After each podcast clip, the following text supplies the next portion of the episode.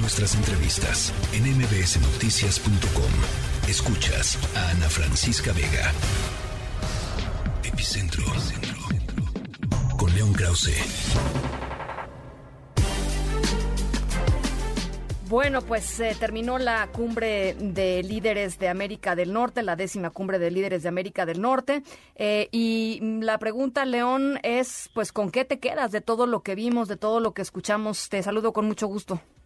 Bueno, pues me, me quedo con eh, el, compromiso aparente que hay entre los dos países, digamos, que nos importan más, el nuestro y Estados Unidos, de eh, atender con eh, mayor precisión eh, las diversas crisis que, enfrenta la, agenda bilateral, comenzando con, con el fentanilo, también la, la, crisis migratoria en la frontera norte de México, pero también me quedo con la preocupación que esas, que esas soluciones les faltan les faltan detalles, sobre todo cuando se trata de la crisis migratoria.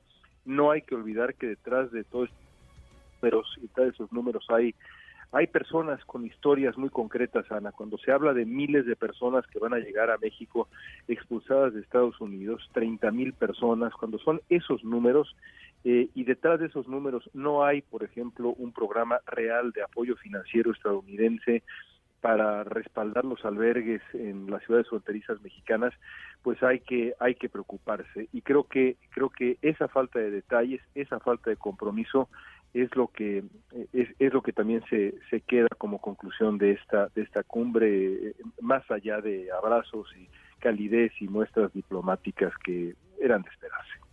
Oye, ah, yo, yo tengo ahí un, un, tema y no sé si tú nos puedas ayudar a entender si efectivamente, o sea, digamos, en dónde, en dónde está la razón, porque la Casa Blanca, eh, a ver, vámonos un poquito más para atrás. Cuando se empezaron a dar todos los acuerdos en materia migratoria entre la administración Biden y la administración del presidente López Obrador, había un acuerdo de sí recibir a, los migrantes que fueran expulsados de los Estados Unidos, pero había todo un, tema y, pues ahí deben estar las declaraciones de que iba a ser eh, un, un, tema de cooperación binacional y de que iban a vivir dignamente los migrantes, etcétera, etcétera, cosa que no ha sucedido. Em, eh, la Casa Blanca ayer emitió un comunicado en la mañana en donde decía que conjuntamente se estaría construyendo eh, un centro eh, migratorio en el sureste mexicano. Básicamente, pues uno no puede pensar sino en Tapachula. Em, después el presidente López Obrador dijo que no, lo dijo en la conferencia de prensa, y entonces ya nadie sabe si sí o si no o si en dónde estuvo el desacuerdo em, eh, con respecto a este centro migratorio, que sobra decir, eh, pues es eh, ultra necesario, ¿no? es precisamente el tipo de, detalle y de medidas de medida concreta que debería estar en negro sobre blanco más allá de cualquier desacuerdo, más allá de cualquier reticencia por la famosa soberanía, que de pronto eh, eh, es lo que uno eh, escucha de este lado de la frontera, que el, gobierno mexicano pone sobre la mesa con frecuencia, no, no necesitamos ayuda porque es nuestra soberanía, no vamos a aceptar ese tipo de cosas. y, es una pena que así sea, por la razón que sea, es una pena que así sea, porque la, la realidad, insisto, es muy concreta, y el sufrimiento es también lo mismo, muy concreto para miles de personas en el sur de México y en el norte de México. Eh, hay otros eh, eh, ejemplos mucho mejores de cooperación en donde se han dejado de lado consideraciones ridículas. pienso en, la, cooperación entre la Unión Europea y Turquía durante la gran crisis de refugiados sirios, en donde bueno el apoyo fue de miles de millones de euros eh, y eh, pensando en los refugiados. Aquí se piensa en otras cosas y es una pena que así sea porque, porque la gente sufre de manera, insisto, muy, pero muy concreta.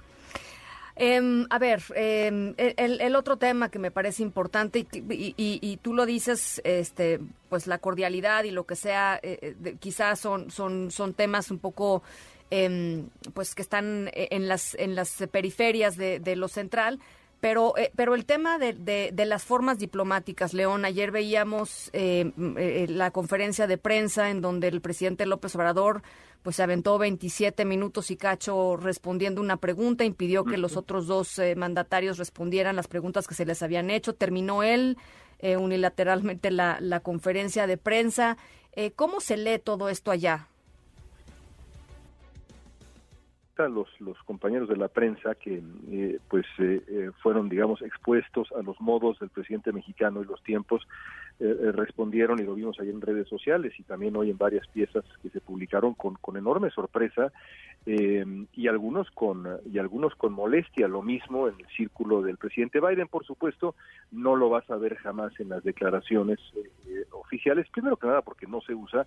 Segundo porque a López Obrador se le trata con pinzas por distintas razones, sobre todo por la importancia del tema migratorio en la política estadounidense, pero no cabe la menor duda de que esas formas fueron absolutamente incorrectas y eh, ahí está el video de la reacción, sobre todo del primer ministro Trudeau, que eh, eh, es, es, inocultable su, su sorpresa y su, y su molestia ante los modos del presidente mexicano, que pues en muchas cosas se manda solo eh, y es una pena que así haya ocurrido eh, frente frente a, Biden y Trudeau eh, porque pues sí en las formas a veces también está también también a veces está el fondo bueno, pues en el en el en el saldo final, digamos positivo o negativo, ¿qué dirías?